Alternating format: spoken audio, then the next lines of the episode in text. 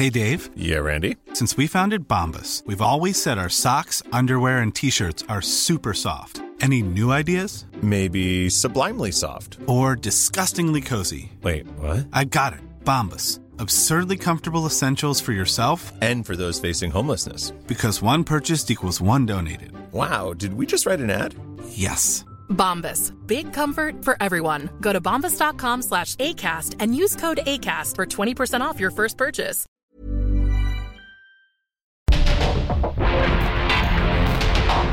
Porque el mundo actual no se entendería sin la economía, las finanzas y los negocios. Acompaña a Mario Maldonado, el columnista de negocios más joven y objetivo del periodismo financiero en su programa. Bitácora de negocios. ¿Qué tal? ¿Cómo están? Muy buenos días. Bienvenidos a Bitácora de Negocios. Yo soy Mario Maldonado y qué gusto me da saludarlos a todos y a todas en este viernes 16 de febrero del 2024. Estamos transmitiendo en vivo como todos los días tempranito aquí en la cabina del Heraldo Radio. Muchas gracias por acompañarnos en punto de las 6 que comenzamos la barra informativa de esta estación del 98.5 de FM aquí en la Ciudad de México. Y también nos escuchamos en la República Mexicana, en el resto, en el interior del país, a través de las estaciones hermanas del Heraldo Radio. Así que un saludo a Monterrey, a Guadalajara, a Acapulco, a Chilpancingo, a Yucatán, a todos los estados de la República Mexicana donde nos escuchamos en, eh, en las estaciones del Heraldo, pero también en la radio por internet en cualquier parte del mundo, a quienes nos siguen en el podcast de Bitácora de Negocios, a todos y a todas muchísimas, muchísimas gracias. Vamos a entrarle a los temas y a la información. Vamos a hablar en unos minutos más con Roberto Aguilar, lo más importante que sucede en las bolsas y en los mercados financieros. Fuerte caída de ventas minoristas de Estados Unidos refuerza la apuesta de bajas de tasas en junio. En respuesta, miembros de la Reserva Federal dicen que se necesita más tiempo para pensar en una reducción de tasas. Y el Banco Central de Japón está dispuesto a analizar su política monetaria ante la recesión de su economía. Vamos a hablar también con Emilio Saldaña El Piso, como todos los viernes, sobre tecnología, lo más importante de la información del sector tecnología, los bots, la nueva arma de la comunicación política y bueno, pues en años electorales como este 2024 para México y en Estados Unidos también, pues eh, más se puede echar mano de estos eh, robots o computadoras automatizadas para responder o publicar mensajes en redes sociales, en fin, vamos a entrarle a ese tema con Emilio Saldaña, vamos a hablar con José Abugaber, presidente de la Concamín, sobre lo que ha sucedido con los transportistas, con este paro que hubo ayer, estas movilizaciones en las principales carreteras del país, los diálogos con el gobierno, el presidente observador, pues ya sabe que muy a su estilo los acusó de estar, de querer afectarlo a él, a su gobierno, porque es un año electoral y porque ya lo sabe, todos los que no están de acuerdo o se manifiestan contra algo que tiene que ver con el gobierno, en este, en este caso la mala seguridad en las carreteras, eh, pues eh, todos son sus adversarios, todo es una, eh, pues un complot, ¿no? Contra el presidente, en fin, ya lo sabe, el presidente López Obrador, todo gira alrededor de él. Pero bueno, vamos a entrarle a ese y otros temas con José Abugaber, vamos a hablar de la, inversión extranjera directa, que fue un buen dato que presentamos aquí el miércoles. En fin, vamos muchos temas que platicar con el presidente de la CONCAMIN, vamos a hablar también con eh, Isabela Cota es una, periodista de investigación especializada en temas de economía y finanzas. Publicó un libro interesante que tiene que ver con el modelo económico de López Obrador. Se llama Suerte o Desastre, el azar como modelo económico de AMLO. Y vamos a platicar un poquito de esto con Isabela Cota. Vamos a hablar de Iberdrola. En la Comisión Federal de Competencia, pues le aceptó al gobierno la compra de estas plantas de Iberdrola a través de esquemas un poco raros, aunque la Secretaría de Hacienda volvió a decir ayer que no están aumentando la deuda con la adquisición de estas plantas de Iberdrola, en fin, digamos que por el mecanismo que utilizaron para adquirir las plantas, pero está condicionada, sin embargo, esta venta de Iberdrola al gobierno o adquisición del gobierno a Iberdrola de estas plantas. Vamos a platicar de eso también, vamos a entrarle esos detalles a estos y otros temas hoy aquí en Bitácora de Negocios, así que quédense con nosotros de aquí hasta las 7. Vámonos con el primer resumen de noticias con Jesús Espinosa. Desde Acapulco, la secretaria de Gobernación Luisa María Alcalde Luján informó que el gobierno federal ha invertido 28.463 millones de pesos en la rehabilitación del puerto, luego del paso del huracán Otis en octubre del año pasado. Tenemos a la fecha una inversión de 28.463 millones de pesos a través de las diferentes acciones que hemos venido informando por todo el gobierno de México. Alcalde Luján también informó que el gobierno federal extenderá la suspensión de pagos del servicio de electricidad provisto por la CFE. Inicialmente era un apoyo que exentaba del pago del recurso al municipio con el propósito de apoyar a la reconstrucción, con fecha límite para el último día de febrero. Ahora se extenderá dos bimestres más. Y todo esto porque sabemos que vienen épocas de calor, viene la Semana Santa, viene el verano, viene un gasto importante y para poder seguir colaborando y seguir ayudando, apoyando a las familias de Acapulco, hacemos este anuncio. Ricardo Salinas Pliego dijo que TV Azteca pronto pagará los bonos que adeuda y por los que enfrenta una batalla legal que ha ascendido a varias instancias nacionales e internacionales. La empresa debe cerca de 400 millones de dólares con acreedores que adquirieron sus títulos en el mercado estadounidense. La próxima gigafábrica de Tesla en México impulsa la llegada de proveedores de origen chino al país. Sin embargo, la empresa de Elon Musk ya arma autos eléctricos con partes fabricadas en el territorio mexicano, pero de compañías chinas, lo que ha desatado la preocupación de las autoridades en Estados Unidos por una exención a las restricciones de importación.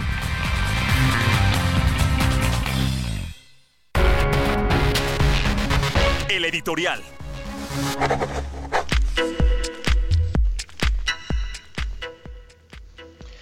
Oiga, pues esta semana se reunieron las candidatas presidenciales Claudia Sheinbaum y Xochitl Galvez con el Papa Francisco, ni más ni menos, con el máximo referente o representante de la Iglesia Católica del mundo o en el mundo.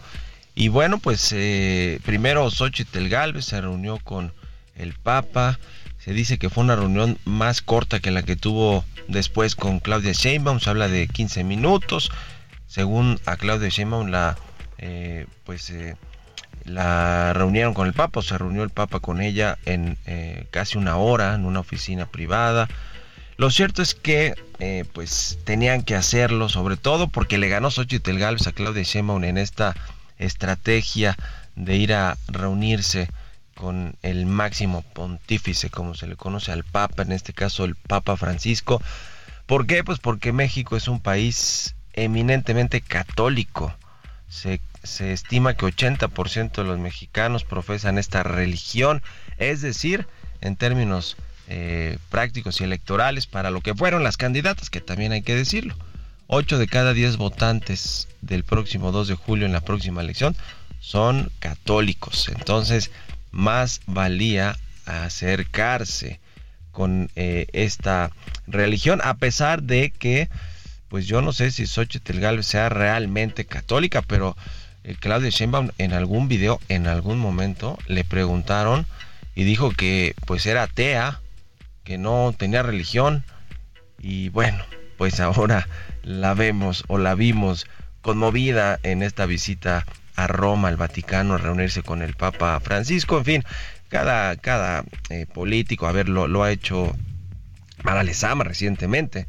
Eh, incluso lo publicó, iba ahí con una especie de un velo negro, en fin, le, entregó algún algún regalo, un ten maya me parece, si no mal recuerdo. Pero también ha ido la esposa del presidente, ¿eh? del presidente López Obrador, Beatriz Gutiérrez Müller, eh, y así han ido otras esposas y otros presidentes y otros candidatos. Es decir, no, no es algo completamente extraño, pero sí llama la atención el momento en el que se hace previo a que comiencen las campañas y que pues estaremos en plena en plenas campañas electorales para la presidencia de la República.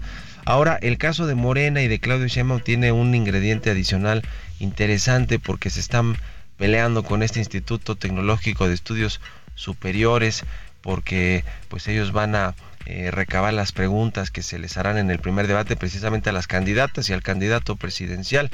Este, este instituto es, eh, eh, digamos, de, una orden religiosa de los jesuitas, que pues tiene que ver con el, con el catolicismo, con el papa, con, con todos, con, toda la religión católica. Así que llama la atención que en el momento en el que se está descalificando esta institución, pues la eh, morenista Claudia Sheinbaum, porque quienes la están descalificando son los morenistas, pues haya ido a reunirse allá con el Papa Francisco. En fin, lo cierto es que Claudia Sheinbaum agradeció a Héctor y Mauricio Suleimán que le hayan ayudado a tener eh, este contacto con el Papa Francisco y también a Adrián eh, Palalors, que es un argentino y que es el orfebre personal del Papa Francisco.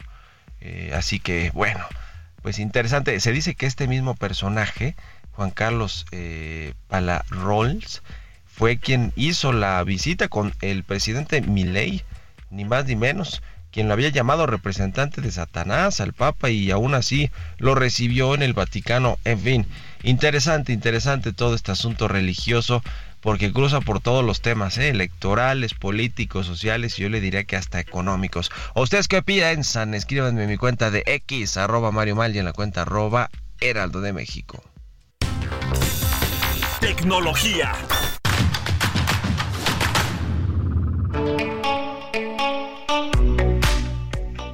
Ya está Emilio Saldaña, el Pisu, como todos los viernes. Mi querido Pisu, ¿cómo te va? Buenos días. Gracias, Mario. Feliz viernes y feliz viernes a nuestra audiencia. ¿Qué semana en materia tecnológica? El Instituto Nacional Electoral, la Organización Movilizatorio y la empresa Meta han unido esfuerzos para relanzar el programa Soy Digital para luchar contra noticias falsas y proteger la integridad en los próximos comicios. La iniciativa busca capacitar a la ciudadanía en la detección y reporte de contenidos falsos o manipulados para evitar que se viralicen. También enseñarán a protegerse de ciberataques y violencia digital durante la contienda electoral y como parte del programa, el INE impartirá talleres y movilizatorio publicará guías para desarrollar un pensamiento crítico sobre la información que consumimos en línea y es algo que hemos compartido ya en este espacio en varias ocasiones, la importancia de verificar fuentes, fechas y si es necesario acudir a verificadores de datos ante cualquier duda. Además, explicarán herramientas para denunciar abusos y fraudes cibernéticos. El consejero electoral Martín Faz Mora dijo que esta alianza busca garantizar un debate democrático informado de cara a los comicios del 2 de junio. Y por su parte, Meta aseguró que ninguna empresa tecnológica invierte más que ellos en la protección electoral con inteligencia artificial, verificadores externos y miles de moderadores, ejercicio que vimos, por ejemplo, ya en las elecciones anteriores aquí en nuestro país. Por otro lado, la compañía OpenAI, los creadores de ChatGPT, referentes en inteligencia artificial, acaban de presentar Sora, un sistema impresionante capaz de crear videos de alta calidad a partir de descripciones de texto. La diferencia que tiene con otros generadores de texto a video, que ofrecen clips muy cortos y de baja resolución, es que Sora permite precisamente crear videos de hasta 60 segundos de duración en alta resolución, el famoso Full HD. Y esta revolucionaria herramienta posibilita incluir movimientos de cámara complejos a múltiples personajes en la toma e incluso expandir videos existentes o rellenar cuadros perdidos. Por ahora el acceso a Sora está limitado a expertos de seguridad, diseñadores y creadores de contenido y esperamos un lanzamiento público en las próximas semanas. Sin embargo, a través de sus perfiles en redes sociales, OpenAI y el CEO Sam Altman han estado compartiendo impresionantes ejemplos de lo que esta inteligencia artificial puede lograr.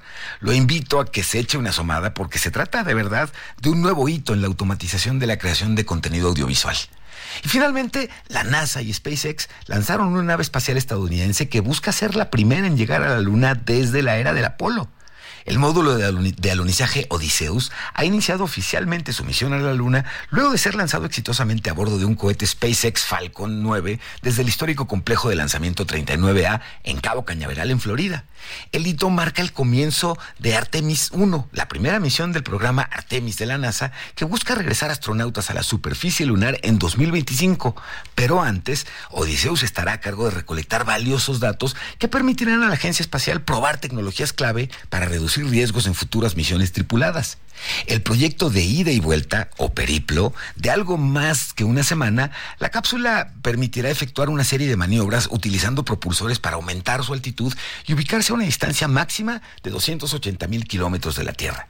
Luego iniciará el camino de regreso, entrando nuevamente a la atmósfera a una vertiginosa velocidad de 40.000 kilómetros por hora. Y si todo sale según lo planeado, Odiseus encenderá sus retrocohetes a unos 3 kilómetros de altitud para reducir la velocidad y efectar un amarizaje controlado frente a la costa de San Diego. De lograrlo, se convertirá en la primera nave en alunizar suavemente desde la misión Apolo 17 en 1972, todo un hito para la exploración espacial moderna. Que tenga un bonito fin de semana. Soy Emilio Saldaña, El Piso. Economía y mercados. Roberto Aguilar ya está en la cabina del Heraldo Radio. Mi querido Robert, ¿cómo te va? Buenos días. ¿Qué tal, Mario? Mucho, mucho gusto en saludarte a ti y a todos nuestros amigos. Fíjate que los mercados ya con la piel más suave, es una realidad más sensible, porque ayer se dio a conocer justamente un dato de las ventas minoristas en Estados Unidos que estuvo por debajo de la expectativa y esto de inmediato pues empezó a modificar o a reforzar justamente la apuesta de que habrá baja de tasas en junio por parte de la Reserva Federal y esto provocó que las acciones mundiales suban por tercer día consecutivo. También contribuyó el alza del índice Nikkei, el índice japonés que volvió a cerrar en máximos de más, de más de 30 años. Y bueno, al final también es importante comentar que justamente eh, faltan todavía algunos indicadores, pero en respuesta, el presidente del Banco de la Reserva Federal de Atlanta dijo que aunque el Banco Central estadounidense ha avanzado mucho en la reducción de las presiones inflacionarias, los riesgos que persisten hacen que aún no esté preparado para pedir recortes de las tasas de interés. Así es que bueno, esto también eh, un poco en respuesta aminoró también estas expectativas, pero al final te decía,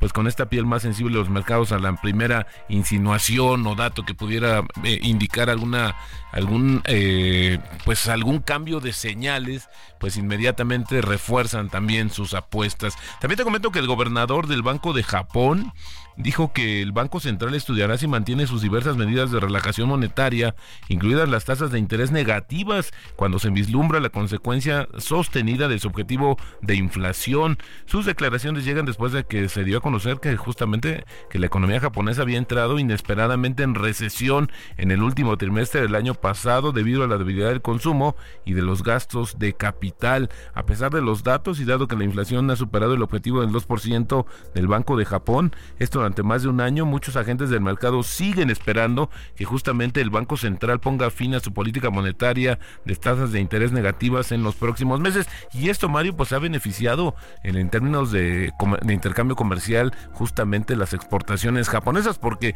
la devaluación del yen las hace mucho más atractivas. También te comento que el petróleo caía, ya que las previsiones de una baja en la demanda de la Agencia Internacional de Energía contrarrestaban el respaldo, el respaldo derivado justamente de las tensiones geopolíticas y la esperanza de que la Reserva de Estados Unidos, la Reserva Federal, pues también recorte las tasas de interés antes de lo previsto. Y el tipo de cambio, Mario, pues sigue estable, fíjate, 17.03, así inicia operaciones la moneda mexicana. Buenísimo, muchas gracias mi querido Robert y nos vemos al ratito en la televisión. Al contrario, Mario, muy buenos días. Roberto Aguilar, sígalo en su cuenta de X, Roberto AH. Vámonos a la pausa y regresamos. En un momento continuamos con la información más relevante del mundo financiero en Bitácora de Negocios con Mario Maldonado. Regresamos.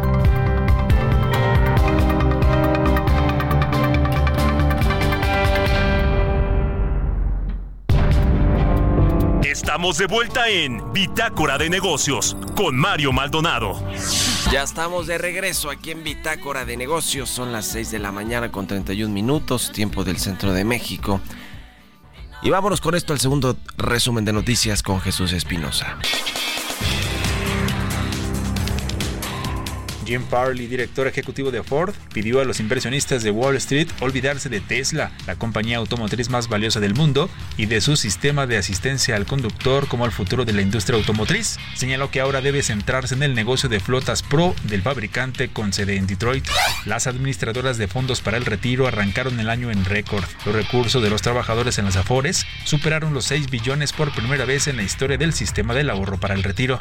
La reforma en materia de pensiones que envió al Congreso de de la Unión, el presidente Andrés Manuel López Obrador, el pasado 5 de febrero, podría otorgar una pensión a todos los trabajadores informales que en algún momento estuvieron en el sector formal de la economía.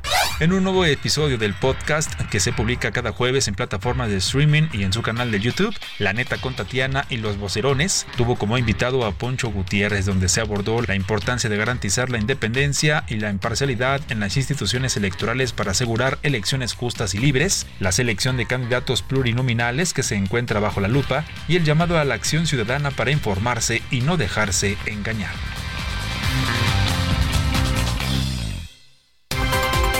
Entrevista.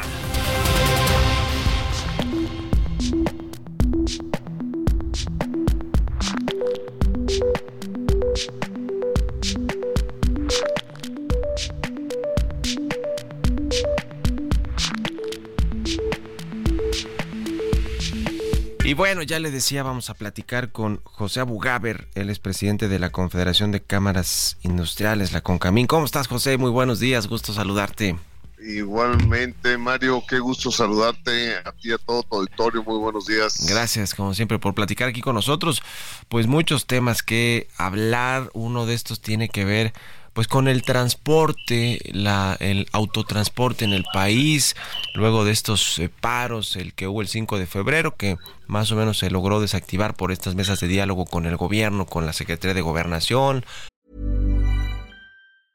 I'm Sandra, and I'm just the professional your small business was looking for. But you didn't hire me because you didn't use LinkedIn jobs. LinkedIn has professionals you can't find anywhere else, including those who aren't actively looking for a new job but might be open to the perfect role, like me.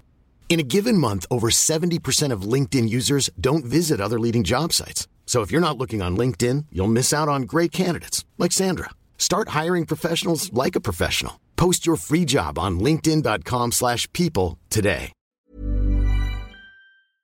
La de seguridad, la Guardia Nacional, y ahora pues resultó que no atendieron las eh, peticiones de mayor seguridad en las carreteras y algunas otras cosas más. Y ayer hicieron otro paro los transportistas y esto pues significa eh, pérdidas para la industria y además de todo pues malos ratos también para la, gente, para los eh, la, gente que transita por esas carreteras. Pero el presidente del observador ayer por cierto criticó a los líderes de los de esas organizaciones, dijo que pues casi casi que eran sus adversarios infiltrados, que era un complot, que lo querían afectar. ¿Cómo ves? ¿Cómo está todo este asunto que tiene sus costos económicos sin lugar a dudas para las industrias del país? Claro, Mario, sí, se ha convertido esto en un problema. La inseguridad en las carreteras del país que tiene que, tiene que solucionarse de inmediato porque están en riesgo no nada más las mercancías, las unidades, pero lo más importante es la vida de los conductores. Yo creo que por eso fue un tema tan grave. Ayer, Mario, se han estado molestando, no nada más porque lo están robando, porque muchos de ellos también son hombre camión.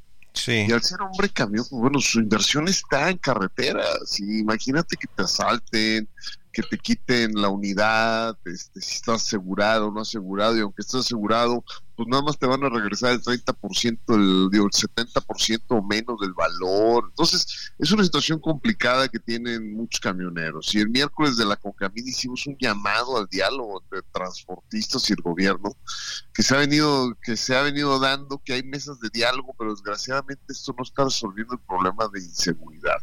Los paros que realizan los transportistas realmente yo, desde mi punto de vista y por lo que hemos estado platicando con las diferentes cámaras, son un grito desesperado para que los volteen a ver, para que les hagan caso a sus exigencias de seguridad, para que las autoridades, pues bueno, sean conscientes del riesgo que están corriendo todos los días. Yo hay datos muy importantes porque el transporte, todo lo que llega a nuestros hogares, a la industria, pues el 80% llega por el autotransporte, ¿verdad? Entonces ese es, ese es el tema tan complicado. Y hay otros temas que están pidiendo que se resuelva, como la prohibición del vehículo doblemente articulado, placamiento por parte de la Secretaría de Infraestructura, pues no nada más la, la inseguridad, ¿no? Tarifas oficiales, reclasificación de carretera, reglamento de grúas, permiso municipal, detener los abusos y extorsiones. Es toda la carta petitoria que trae hoy día en la industria esta del transporte de esta asociación. Y bueno, pues la Concamina hace más de un año, nosotros así estamos, pidió parar el, el tema de seguridad en el autotransporte, pero el problema no es nuevo. Como se ha dicho, se ha venido acrecentando de un año a otro, aumentó un 6%. En vez de bajar con tanta petición que se ha dado, ha aumentado un 6%. Los datos son interesantes porque es, decir, este, hoy en día, bueno, pues comenta el presidente que son tintes electorales. Definitivamente yo no estoy de acuerdo con lo que comentan, difiero en ese punto de vista. Porque la inseguridad con ese, eh, la inseguridad está presente en muchas regiones del país y es un riesgo para el autotransporte. Todos los días se presentan 50 robos. ¿Tú crees que es un tema electorero el que se presenten 50 robos de unidades de autotransporte todos los días? Que se pierdan 19 millones de pesos. Tenemos reportes de operadores que han sido asesinados. Eso no, yo siento que no es politiquería, este con todo respeto a los comentarios que hizo el presidente, yo siento que sí es un problema mayúsculo.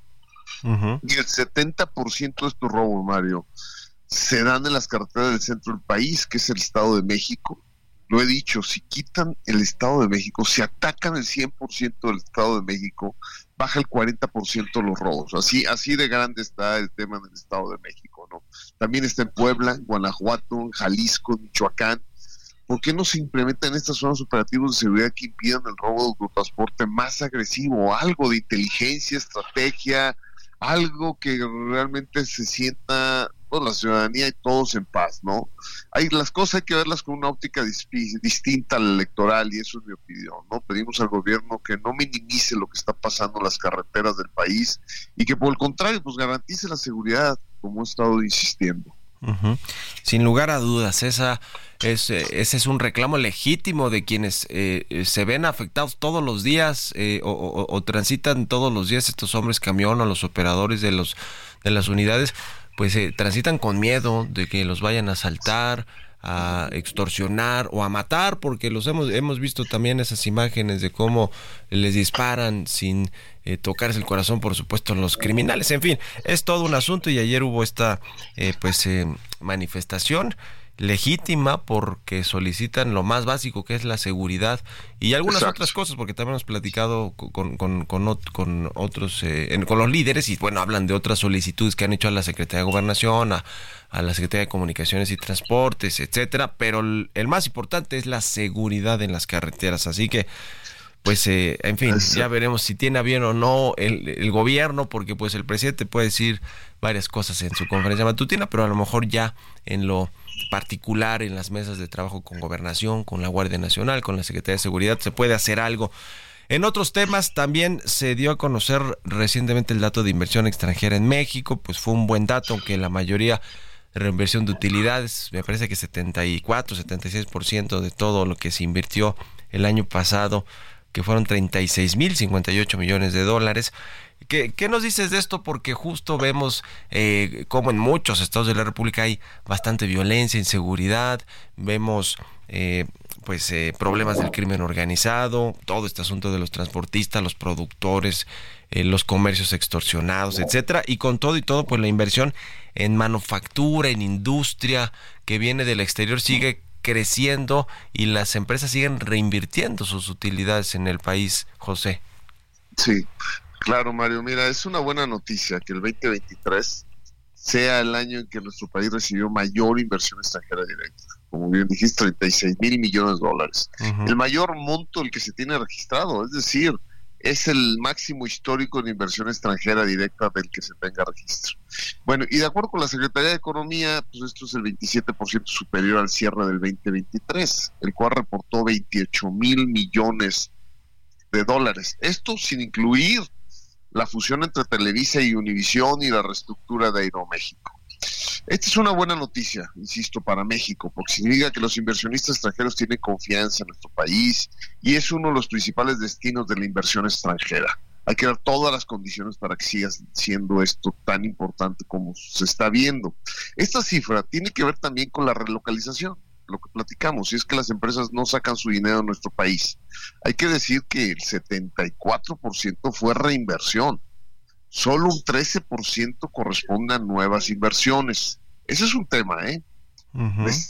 porque creemos que esos 36 mil millones de dólares es netamente nuevo dinero que entró al país. Y no, solo un 13% es nueva inversión. Sí. Y el otro 13 pues es préstamos y pagos realizados entre compañías del mismo grupo corporativo. Pues solo un 13. Hay que seguir buscando y tenemos que seguir siendo atractivos en la inversión, ¿no? Qué bueno que se quede el dinero, es una excelente noticia que no se lo lleve, que siga reinvirtiendo, que no haya fuga de capitales, pero hay que seguir buscando más eh, inversión, que sí, que el nearshoring sea lo que realmente necesitamos.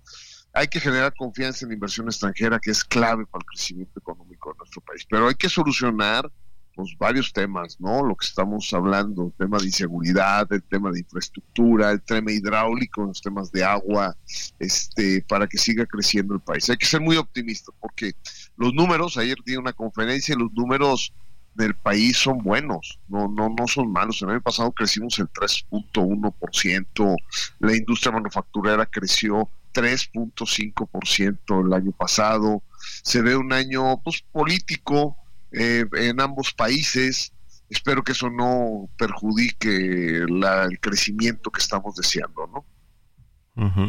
Ese es el, tema. Llega, la inversión, bien lo dices, a ver, de la mayoría de esta inversión, como decíamos, son inversiones de utilidades, no inversión nueva. Incluso leía por ahí un reporte en el que se hablaba que el, el nearshoring va a tener su punto cumbre hasta el 2025, si es que se mantienen las condiciones de generales, digamos, para que México reciba esa inversión. Se mantiene el tratado. Vamos a ver quién llega a la Casa Blanca en noviembre de este año, que también hay elecciones en Estados Unidos. Y si no llega con un discurso renovador, por decirlo suavecito en términos comerciales del TEMEC, ¿no? Es decir, un ¿eh? Donald Trump que quiera, a ver, vamos a hacer esto porque esto no funcionó. En fin, más allá de todo eso, eh, se podría hacer el 2025, el año del nearshoring, pero eh, el tema también son los servicios, ya mencionaste algunos, el agua, la electricidad, el gas, todo lo que se requiere para que llegue la inversión y que, pues yo los he escuchado a ustedes desde hace tiempo, meses, hablando de que no hay estos servicios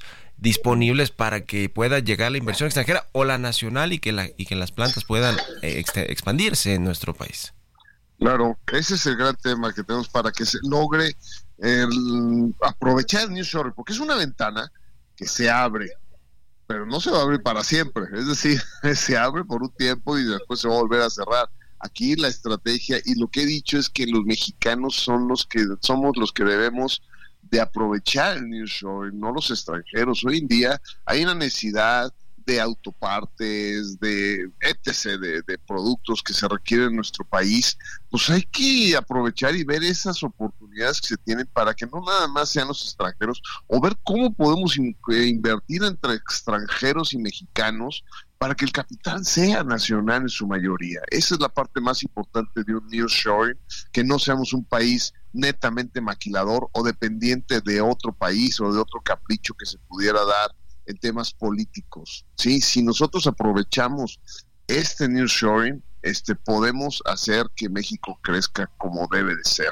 Hoy estoy viendo problemas muy serios y no sé si la inversión de, en la exportación, perdón, hacia Estados Unidos fuimos récord. Casi 250 mil millones de dólares mandamos a ese país, pero una mala noticia es que nos entraron 100 mil millones de dólares de China.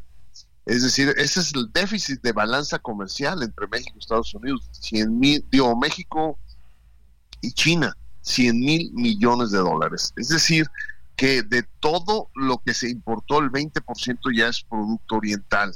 Ese es el riesgo que nos están empezando a invadir el mercado nacional y eso no es buena noticia, porque con este superpeso está empezando a darnos dolores de cabeza a los productores nacionales. He insistido en toda entrevista que hay que analizar este tema, porque podemos perder competitividad, podemos perder crecimiento, desarrollo, muchas cosas que los mexicanos que estamos teniendo toda nuestra capital aquí, podemos ponerlas en riesgo con un superpeso que yo sé que no le toca al gobierno federal, me queda muy claro, pero nos está afectando los productores nacionales. Ya.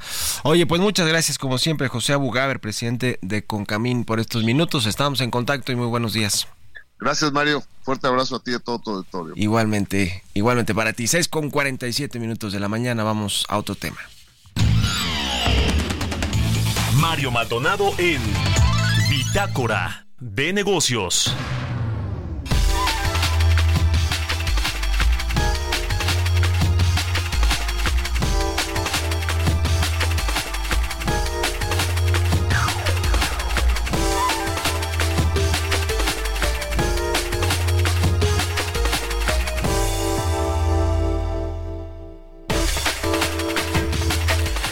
Y bueno, ya le decía al inicio del programa, vamos a platicar con Isabela Cota. Ella es periodista de investigación, escribe en El País, es periodista especializada en temas de economía, de finanzas, pero ha pues pasado por una serie de medios muy importantes como Reuters, como Business, eh, como Bloomberg Business News. Y me da mucho gusto platicar ahora con ella de su libro que está eh, presentando, publicando, que se llama Suerte o Desastre, el azar como modelo económico de Andrés Manuel López Obrador. ¿Cómo estás, Isabela? Mucho gusto saludarte y muy buenos días. Hola Mario, qué gusto saludarte a ti y a tu auditorio. Igualmente. Oye, pues a ver, platícanos de este libro, se está acabando el sexenio eh, del presidente López Obrador, de contrastes, de pues eh, suerte o, desastre, digamos, en algunos casos se le alinearon los astros a la cuarta transformación, pero en algunos otros pues generó auténticos desastres en varios sectores muy importantes para el país. A ver, cuéntanos en términos generales, cuéntale al auditorio de qué va este libro, por favor. Sí, como bien dices, el título del libro eh, se refiere a el momento histórico que está pasando en México, que tenemos una ventaja competitiva enorme, en el que nuestro principal socio se está desacoplando de China. Entonces, todos esos productos que se dejaron de importar desde China, todos los demás países se los quieren vender a Estados Unidos y México está súper bien posicionado para hacerlo, ¿no? En ese sentido, se le alinearon los astros a AMLO, tiene una suerte este presidente increíble. Por otro lado, em, lo que yo hago en este libro es, es un ejercicio no solo de poner a México en un contexto geopolítico actual, sino también recordar las decisiones más importantes que moldearon a la economía mexicana. Porque los sexenios son muy largos, tú lo sabes, y la memoria de los mexicanos es muy corta. Empezamos, por ejemplo, con la cancelación del aeropuerto eh, de la Ciudad de México, el nuevo aeropuerto de la Ciudad de México, una decisión que nos costó y todavía nos sigue costando.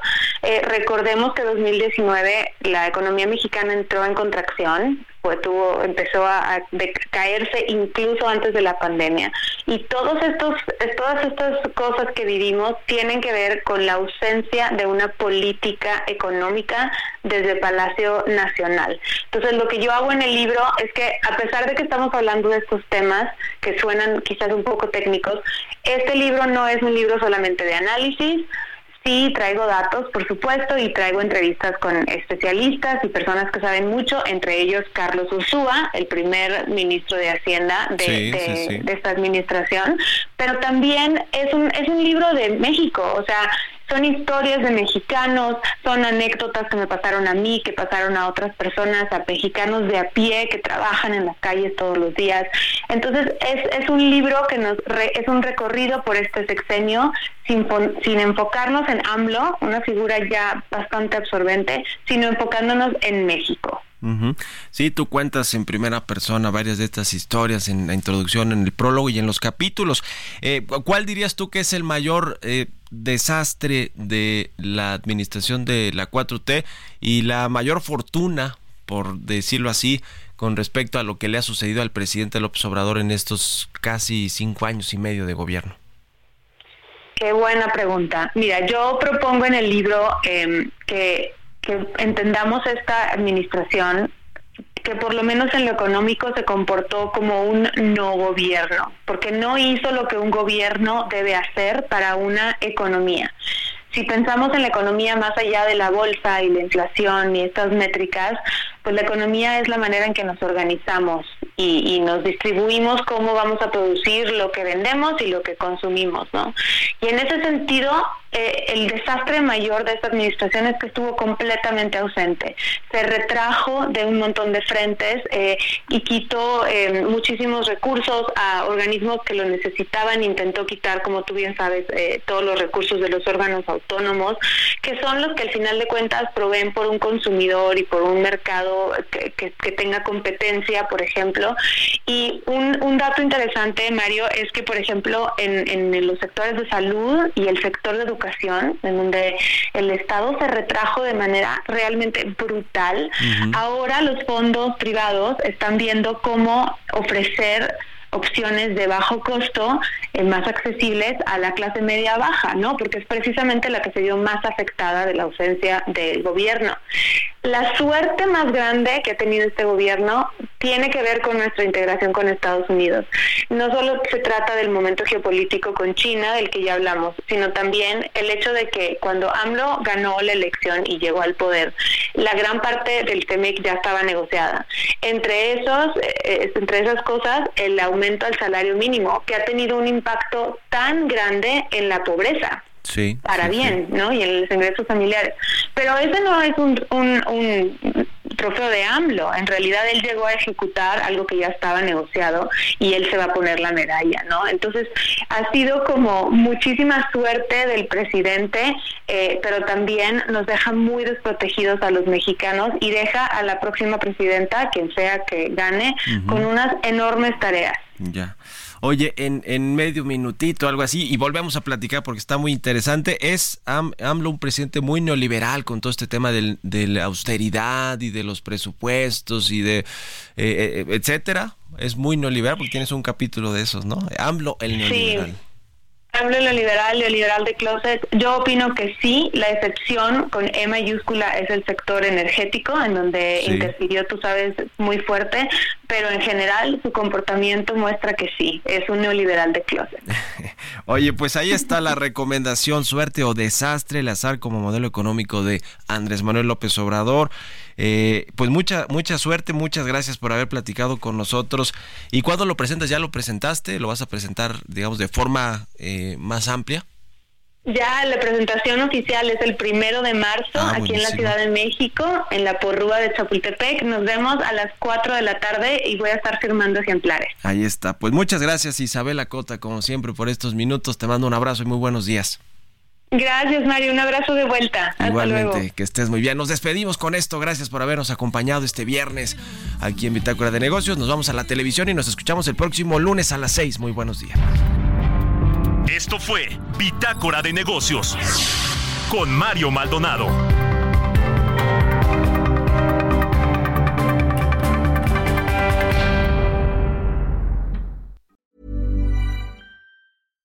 When you make decisions for your company, you look for the no brainers. And if you have a lot of mailing to do, stamps.com is the ultimate no brainer. It streamlines your processes to make your business more efficient, which makes you less busy. Mail checks, invoices, legal documents, and everything you need to keep your business running with stamps.com. Seamlessly connect with every major marketplace and shopping cart. Schedule package pickups and see your cheapest and fastest shipping options from different carriers with rates up to 89% off USPS and UPS rates. And with the stamps.com mobile app, you can take care of mailing and shipping wherever you are. Make the same no-brainer decision as over 1 million other businesses with stamps.com. Sign up with code program for a 4-week trial plus free postage and a free digital scale. No long-term commitments or contracts. That's stamps.com. Code program.